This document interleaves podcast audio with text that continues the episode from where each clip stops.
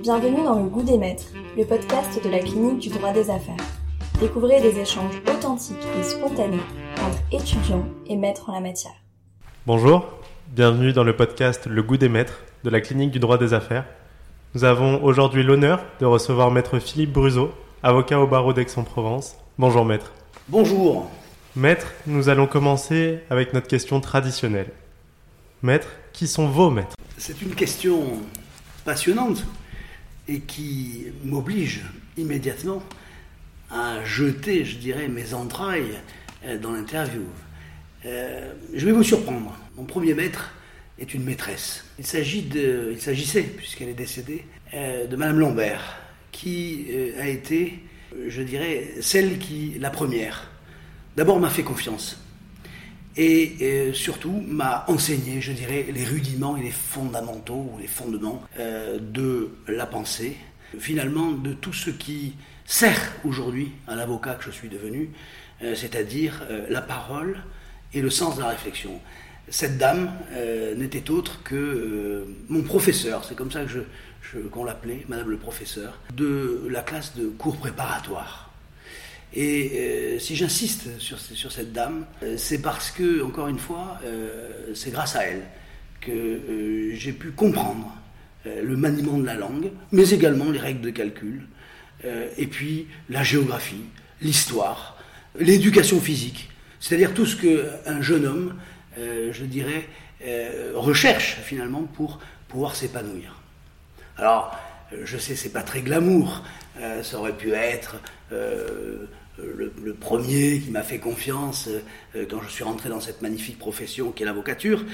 Je les réserverai, si vous me le permettez, pour peut-être une autre question sur les avocats euh, qui ont compté pour moi. Vous faites mention de votre parcours scolaire. Si aujourd'hui vous étiez étudiant en droit, pourquoi ne deviendriez-vous pas avocat? Alors, je, vais tout de suite répondre à cette question de manière un peu brutale je ne vois vraiment pas ce que j'aurais pu faire d'autre euh, comme métier, puisque c'était chez moi très tôt une vocation.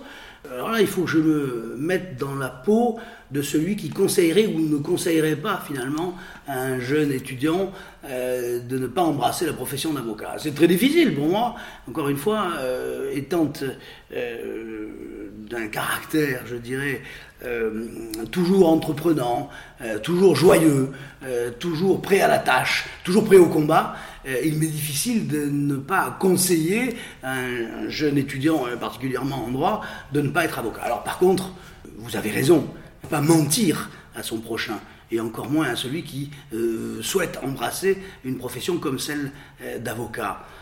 je lui dirais que s'il n'est pas courageux, s'il n'est pas fort physiquement, s'il n'est pas, je dirais, muni euh, d'un minimum et de l'essentiel euh, de la culture. Je parle bien évidemment de la culture générale et encore plus euh, en avant de la culture classique, qui à mon avis est nécessaire pour pouvoir argumenter, réfléchir et construire finalement une défense ou une demande, puisqu'il n'y a pas que le pénal, bien évidemment, qui doit nous tenir, je dirais, du point de vue de l'avocature. Donc, J'aurais du mal à conseiller à un jeune homme étudiant en droit de ne pas devenir avocat, puisque c'est le plus beau métier du monde, mais en même temps, s'il ne dispose pas, je dirais, euh, de ces euh, agréments euh, que sont, encore une fois, le courage, l'abnégation, la force de travail, la capacité physique même, plus qu'intellectuelle, eh bien, je le découragerai d'entrer en vocation. De par euh, votre fonction de bâtonnier que vous avez exercé pendant deux ans entre 2020 et 2022, vous avez expérimenté la partie plus politique de la profession euh, d'avocat. Quel euh, changement déplorez-vous au sein de la profession? Quels sont, en tant qu'avocat, les, véritables tournants que vous, que vous ressentez au quotidien, tant chez vos confrères que chez vous Je dirais que en 20 ans, la profession a été bouleversée, quelque part. Ce n'est plus celle qu'effectivement euh, j'ai eu la chance de connaître pendant une dizaine d'années, c'est-à-dire la profession comme on l'entendait peut-être même déjà au 19e siècle. Pas énormément de changements entre il y a 120 ou 130 ans et celle que j'ai connue il y a donc 30 ans quand j'ai commencé. Mais je serais plutôt, bon, toujours emprunt d'optimisme, pour me dire que cette évolution et ce bouleversement et ce changement de la profession, qui a touché bien évidemment le monde, donc par-delà la profession d'avocat, euh, j'allais dire tous les domaines, soit de l'économie, euh, de l'art, euh, des sciences, j'en passe et des meilleurs. et ce bouleversement doit servir la cause des avocats. C'est-à-dire que ceux qui n'auront pas compris ce tournant, bon, il y a ceux qui, bien évidemment, vont terminer tranquillement leur temps et qui aspireront euh, à une retraite heureuse et, bien méritée. Mais tous ceux qui sont encore, je dirais, euh, dans l'action, euh, doivent absolument suivre ces changements. Et, ces changements, ils sont pour moi positifs. C'est-à-dire que d'abord, il y a un apport de jeunesse dans la profession. Euh, qui est nécessaire, je dirais, à, son statut et à son évolution. Et puis, il, y a une façon de travailler qui est différente. Euh, il y a aussi euh, tout ce que peut-être la formation, donc encore une fois la jeunesse, peut apporter à la profession, et la structuration différente finalement de l'exercice, c'est-à-dire ben, d'un cabinet plutôt individualiste, pour employer un terme générique, on, on, est passé, je dirais, à l'ère du travail en équipe. Euh, de la confrontation des générations, et, pourquoi pas aussi, je dirais, à cette espèce de traversée, euh, quelque part, entre les générations qui euh, nécessite forcément et, indissociellement à la profession et aux gens qui l'exercent. Donc, je vous dirais que le côté politique que j'ai pu voir pendant ces deux années, je le mettrai de côté parce que la politique pour la politique, ça sert à rien. En revanche, la politique pour l'évolution euh, et pour, euh, je dirais, euh, une profession qui évolue et qui évolue dans le bon sens. Bah, ça, ça a été effectivement une expérience extraordinaire.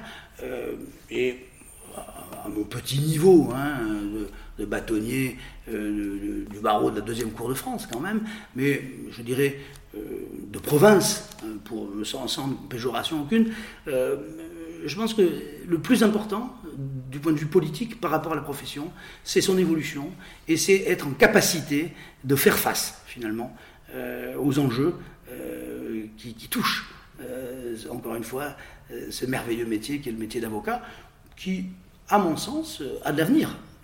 contrairement à ce que certains ont pu dire, la mort des avocats. Non, les avocats seront toujours là, seront de plus en plus là. et c'est la chance de, ce métier, c'est la chance de cette formation que euh, finalement d'être toujours présent aux côtés des justiciables, que ce soit le justiciable lambda du petit procès pour un, problème locatif à la grande entreprise traversée par les périodes de crise ou encore le droit pénal dans tout ce qu'il a de plus splendide, c'est-à-dire, j'allais dire, et essentiellement euh, les grands procès d'assises ou les grands procès médiatiques euh, auxquels on assiste de plus en plus du fait justement de ce développement également euh, du métier du média. Vous avez donc connu au, cours de votre carrière de nombreux changements, mais vous avez également connu de nombreuses affaires qui ont été parfois retentissantes, parfois plus discrètes. Mais laquelle vous a le plus touché? Laquelle aimeriez-vous partager avec nous aujourd'hui? Une affaire pas forcément celle qui est la plus médiatique, mais celle qui vous a le plus touché en tant qu'homme, en tant qu'avocat. Quelle est celle qui vous a fait grandir? Ah, C'est une question difficile parce que c'est sûr qu'en 28 ans euh, d'exercice, euh, et puis je, dois le dire d'ailleurs, euh, j'ai aimé ce métier d'avocat de proximité, c'est-à-dire de pouvoir plaider tous les lundis ou tous les mardis après-midi dans le tribunal de commerce, euh, euh, d'aller euh, dans des dossiers peut-être un peu plus techniques au second degré devant la cour d'appel, de, prendre ma besace et de traverser les départements pour aller plaider ce jour à Grenoble, l'autre au Havre, en passant par Lille, pourquoi pas Valence, ou bien évidemment la capitale, Paris. Mais je, relèverai une affaire qui m'a touché parce que elle a été longue. C'est une affaire en fait d'homicide involontaire provoqué par un, un, jeune homme euh, malheureusement, je dirais, pas terminé du point de vue du comportement, euh, qui euh, a renversé un père de famille sur une voie routière, alors qu'il était en train et de conduire et de passer des SMS avec son téléphone portable. Bien évidemment, occupé à écrire des mots doux à sa tendre amie, euh, il a vu au dernier moment euh, cet homme, père de famille, qui euh, chargeait sur le bord de la route une caravane avec des éléments de jeu d'enfant, hein, justement pour, pour, pour ses enfants. Qu'il allait installer, une petite balançoire, etc. Et, l'ensemble s'était décroché sur une voie rapide du côté de Gardanne. Euh, et euh, malheureusement, donc, le jeune homme, euh, plus occupé à tapoter ses SMS, m'a vu au dernier moment, enfin n'a pas vu d'ailleurs, mon client, la victime. L'accident a été bien évidemment effroyable sous les yeux de sa famille, je vous passe les détails. Et, finalement, le rôle de l'avocat, qui a été de plaider en, en, partie civile devant le tribunal correctionnel, puisqu'il s'agit donc d'une caractérisation d'homicide involontaire, donc bien évidemment euh, on n'est pas dans un, espace criminel, euh, même si parfois on se demande si euh, justement la qualification ne devrait pas être un peu étendue. donc la, difficulté n'a pas été de plaider en tant que partie civile, avocat des parties civiles devant le tribunal correctionnel, où, là le cœur a parlé. Donc c'était un exercice, bon, certes difficile, mais c'était surtout éprouvant, je dirais, par rapport à l'atmosphère de l'audience. Euh, les avocats de la défense, enfin en tout cas l'avocat de la défense en, premier, en première instance, ayant choisi, euh, j'allais dire, une, défense un peu compliquée, la relaxe, euh, l'impétrant, l'accusé prévenu, a choisi de s'entourer euh, de ténor du barreau euh, pour la cause d'appel. La position de défense a été bien, évidemment très différente, mais ce qui a été difficile et éprouvant, ça a été de, j'allais dire, supporter au sens anglo-saxon du terme euh, la famille, ce qu'il en restait, puisque le père avait disparu, mais dans son intégralité, c'est-à-dire épouse, enfant, grands-parents, enfin, parents. Et, ça, non seulement pendant le temps du procès pénal, qui a été très compliqué, encore une fois, euh, mais surtout après, dans le cadre euh, de l'action en réparation qui a été menée euh, et qui a été, qui a été fort longue, bon, pour des raisons toujours pareilles, hein, d'expertise, de, de, développement, de, choix finalement, non pas de procédure, mais de, motivation quant à la réparation, puisque encore une fois, c'est un droit évolutif, hein, le, droit à la réparation corporelle, et, de multiples euh, demandes ont, été formulées, et donc euh, ce, procès a été long, et, cette famille, je, les ai suivis euh, finalement pendant près d'une dizaine d'années, pour bon, un, résultat qui est le prix des larmes, hein, encore une fois, on, pourra toujours s'en atermoyer et, avoir du mal finalement à accepter hein, la mort bien évidemment. Et c'est vrai que, euh, j'allais dire, l'œuvre de justice euh, ne peut que réparer euh, dans son acception la plus ordinaire hein, par rapport au drame que nous avions tous vécu. voilà, voilà où je pense que l'avocat est utile, c'est-à-dire que non seulement il doit faire son office, c'est-à-dire être présent dans l'enceinte du judiciaire, mais également doit accompagner euh, ses clients et euh, les accompagner avec toute la dignité, euh, toute la mesure, mais, également l'empathie, parce que ce sont des situations qui sont très difficiles à vivre, pour les clients bien évidemment, mais pour l'avocat qui accompagne également. Et ça, c'est un, des rôles de l'avocat, soutien des victimes, qui me paraît pas toujours mis en lumière, ou en tout cas pas assez mis en lumière. Euh, et, c'est pourtant un des rôles de l'avocat euh, que j'estime euh, un des plus importants. Vous avez évoqué dès le début de cet entretien la transmission en évoquant votre professeur. Nous vous savons très impliqué et très concerné par cette question de transmettre le savoir. Si vous, avez une si vous aviez aujourd'hui une tribune dans ce podcast pour vous adresser aux étudiants en droit, quel serait votre message?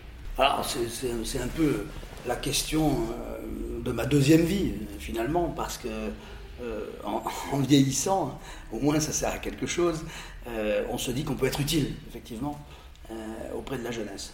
Je, suis toujours très impressionné par la jeunesse. D'abord, par sa capacité à apprendre et par sa compétence. je vieillis, je le dis souvent, les principes que, j'ai appris. Bon, je ne parle pas des, principes fondamentaux qui, eux, ne changent que très peu, encore que la jurisprudence évolue dans tous les domaines, bien évidemment, mais euh, j'apprends en fait de la jeunesse. Et euh, cette source de, connaissances et, finalement de comportement aussi, qui me touche énormément, eh bien, j'estime que je dois en retour rendre ou donner à ceux qui, me, font euh, cette confiance euh, de me fréquenter, de m'accepter euh, et, de m'écouter encore, comme vous le faites aujourd'hui. je crois que ce, passage de témoin est important parce que moi, il me permet de, de, me maintenir finalement en vie, professionnelle bien évidemment. J'ai la chance de pouvoir vivre dans d'autres domaines, bien évidemment, que le droit et l'avocature. Hein. Euh, j'aime l'art, j'aime la musique, euh, j'aime les gens. Euh, je suis toujours le premier à partir au quart de tour et à m'intéresser à, toutes choses nouvelles. même si j'ai aussi un caractère un peu bonhomme et un peu conservateur parfois, ce qui m'est reproché souvent d'ailleurs par mes jeunes équipes que j'adore. mais voilà, mon rôle désormais, est toujours d'être un avocat dans le contentieux commercial que j'adore, hein, euh, défendre euh, les chefs d'entreprise ou pourquoi pas les cadres ou des, conflits entre associés ou des actions de concurrence, la distribution, enfin tous ces, ces domaines me, passionnent énormément, l'économie hein, en général, mais cette transmission de savoir, je, pense que c'est une règle presque d'hygiène que chaque chaque ancien, hein, parce que je suis déjà un ancien, ce qui est, fou, parce que dans ma tête, euh, j'ai à peu près une quinzaine d'années, et encore euh, quand je fais des efforts, euh, mais cette transmission, d'être aux côtés des, jeunes gens qui, encore une fois, avec lesquels j'ai la chance de, vivre professionnellement, eh bien, je pense que c'est un, c'est un dû pour eux. C'est-à-dire, ça, doit faire partie aussi de mes efforts quotidiens. Euh, que de donner mon avis quand on me le demande, euh, de, reprendre même des fois des écritures si j'estime que c'est pas euh, écrit comme, les juges sont en droit de l'attendre, la présentation d'un dossier ou peut-être le manque de cœur qu'on a mis dans une affaire à, défendre là un petit chef d'entreprise, ici une mère de famille, dans un dossier de succession, euh, ou euh, encore euh, peut-être tout simplement dans un cadre juridique, c'est-à-dire rendre un service juridique pur, c'est-à-dire par exemple constituer des sociétés, mais préparer un pacte d'associés, des, choses du quotidien qui, encore une fois, essaiment, je dirais, la vie et, plus particulièrement la vie des affaires, puisque mon cabinet est tourné essentiellement vers, j'allais dire, la prestation de services auprès euh, des entreprises. Vous avez très tôt euh, dans l'entretien évoqué l'importance des lettres dans votre quotidien d'avocat, dans vos plaidoiries. Quel euh, ouvrage conseilleriez-vous à un jeune étudiant, à un futur confrère, qui, pour prendre la mesure peut-être de ce qu'est le métier, mais aussi tout simplement pour s'évader, pour s'améliorer, pour devenir un vrai avocat ah, C'est une question magnifique. un livre. Il n'y en a pas un, il y en a mille, il y en a cent mille. Euh, j'ai eu la chance d'être, élevé euh, par un grand-père euh, qui était un homme formidable, qui était un, grand professeur, un grand érudit, un grand historien, qui très tôt nous a donné le goût de la lecture. Alors, un peu au départ par obligation, parce que j'étais un enfant infernal. Euh, bougeant sans cesse, euh, n'étant pas, je dirais, le chantre de la concentration. Et, très tôt, donc, il nous a donné ce goût pour la lecture et, nous a orientés, je dirais, dans des choix intelligents. ces choix intelligents, c'était quoi? C'était bien évidemment ces romans extraordinaires d'aventure, d'abord. je pense à, James Oliver Curwood, ou euh, à Jack London, bien évidemment, qui a, bercé mon enfance. Euh, d'ailleurs, peut-être lu un peu trop, parce que certains romans de Jack London, euh, j'y suis revenu après, à la post-adolescence, enfin, en tout cas la première jeunesse, et, je les ai lus peut-être de manière différente. ensuite, j'ai été bercé aussi très tôt, dans mon enfance, par la culture classique, euh, mais euh, j'ai aimé euh, le, vrai roman français classique, c'est-à-dire que je suis un fou de Flaubert. Bon, vous me demandez un livre. Allez, Les Trois Contes de Flaubert. voilà, c'est le, le, livre, c'est mon livre de chevet avec l'Iliade et l'Odyssée aussi, ça c'est pour la culture classique, mais j'aime les trois contes de Flaubert d'abord parce que tout est dit en, peu de mots, simple mais tellement bien écrit. c'est une véritable musique on lit ça, je dirais, euh, presque euh, entre deux. On, peut le lire euh, plus profondément en étant concentré, mais c'est tellement bien écrit, c'est tellement le cœur, c'est tellement la vie. voilà. J'ai beaucoup aimé, oui, la littérature française du 19e siècle, hein, encore une fois. voilà, Flaubert, Stendhal, Balzac, ça fait un peu peut-être redondant, euh, mais c'est les lectures que, que, j'ai eu la chance de, lire. Je me rappelle d'un séjour en Allemagne, donc seul contre tous finalement. C'était 1982. Euh, triste souvenir euh, pour les, les, gens qui aiment le football, puisque nous avions perdu la demi-finale de la Coupe du Monde. Et, bien évidemment, comme j'ai jamais été comme tout le monde, je me suis retrouvé là bas âge, hein, en 82, donc j'avais 14-15 ans, euh, je me suis retrouvé là euh, lorsque nous perdons contre les Allemands, euh, donc face à que des Allemands, et en plus j'allais à l'école en Allemagne pendant l'été. Donc, si vous imaginez la honte le lendemain lorsque nous perdons après la séance de tir au but, alors que nous menions 3 à 1 et il restait 5 minutes de jeu ou 6 minutes de jeu. Bon. et, là, je me retrouvais souvent seul le soir, dans ma petite chambre, et j'avais emporté avec moi l'éducation sentimentale. ce, roman euh, que certains euh, pourront sûrement qualifier l'eau de rose, presque. C'est une histoire d'amour euh, très platonique, hein, finalement, un jeune homme et, une dame un peu plus mûre.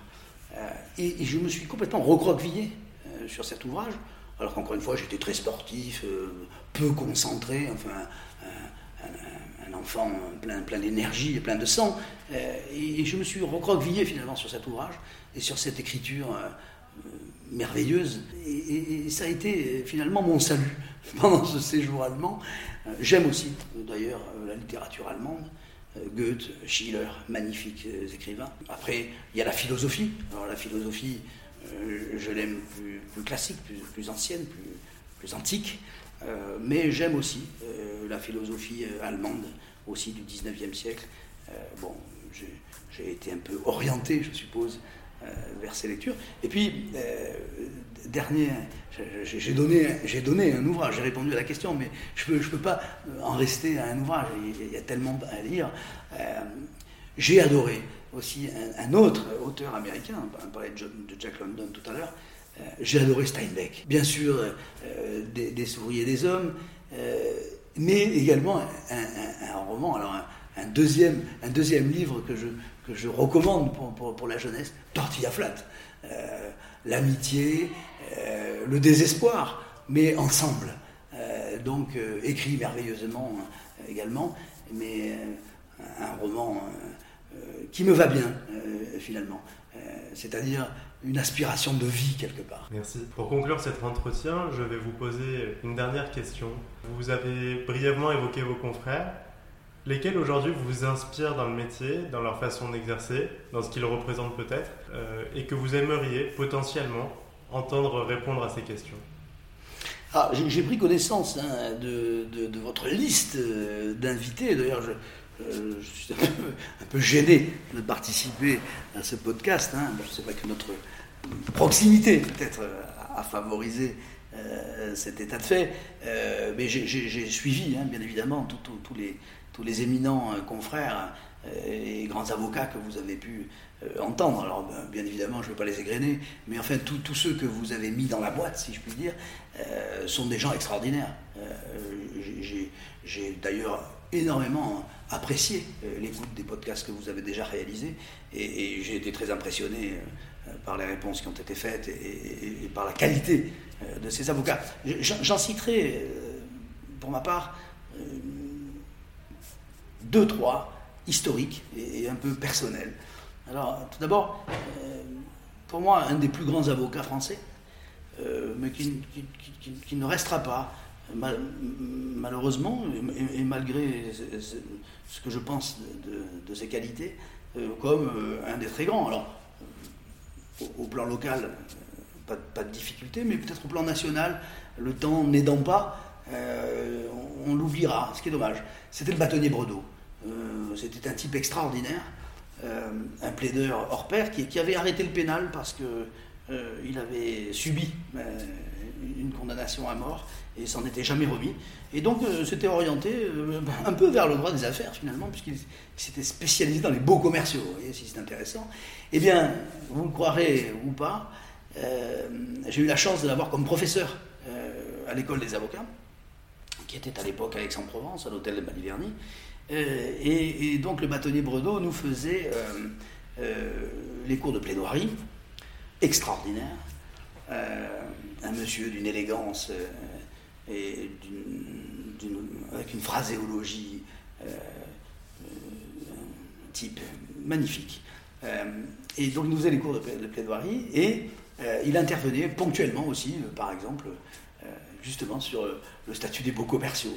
Et quand il vous présenter le statut des beaux commerciaux. Enfin, il n'y a rien de plus emmerdant, peut-être, si ce n'est euh, une lecture euh, assidue texte œcuménique. Euh, et, donc, quand il nous faisait cette présentation des, beaux commerciaux, écrit loi 35, eh bien, nous vivions une expérience extraordinaire parce que tout à coup, c'était illuminé, je dirais, à la fois par la science, mais, également par la petite histoire, euh, euh, avec un talent incroyable. Et puis, je vais citer deux autres avocats d'Aix-en-Provence, excusez-moi d'être un peu, d'être un peu exo exois, un, un, de mes maîtres d'ailleurs, Alain Coulou, un, qui est toujours présent, bien évidemment, et vivant, un type très brillant, très intelligent, euh, et puis alors, euh, plutôt axé droit des affaires, hein, essentiellement, euh, mais un plaideur remarquable, pas, assez, je vais dire, assidu, mais un plaideur remarquable. je me rappelle notamment qu'il avait, plaidé une affaire au nom et pour le compte de l'ordre des avocats. une affaire qui, comment dire, intéressait notre caisse de règlement, la CARPA. Donc, encore une fois, une chose Il faut vraiment rentrer pour s'y intéresser. Il avait été remarquable devant la cour, remarquable. Euh, un autre avocat que, j'adore parce que c'est un avocat puis c'est un artiste, c'est bien évidemment euh, Jacques Mazella di Bosco, que, j'ai entendu moi plaider, euh, jeune avocat ou même étudiant en droit, aux assises, dans l'affaire des cliniques, on appelait, de Marseille.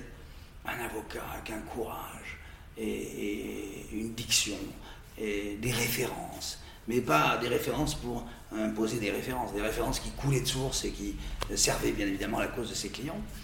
Euh, et puis, euh, puisque vous me posez la question et que, je prends le temps d'y répondre, euh, au, commercial,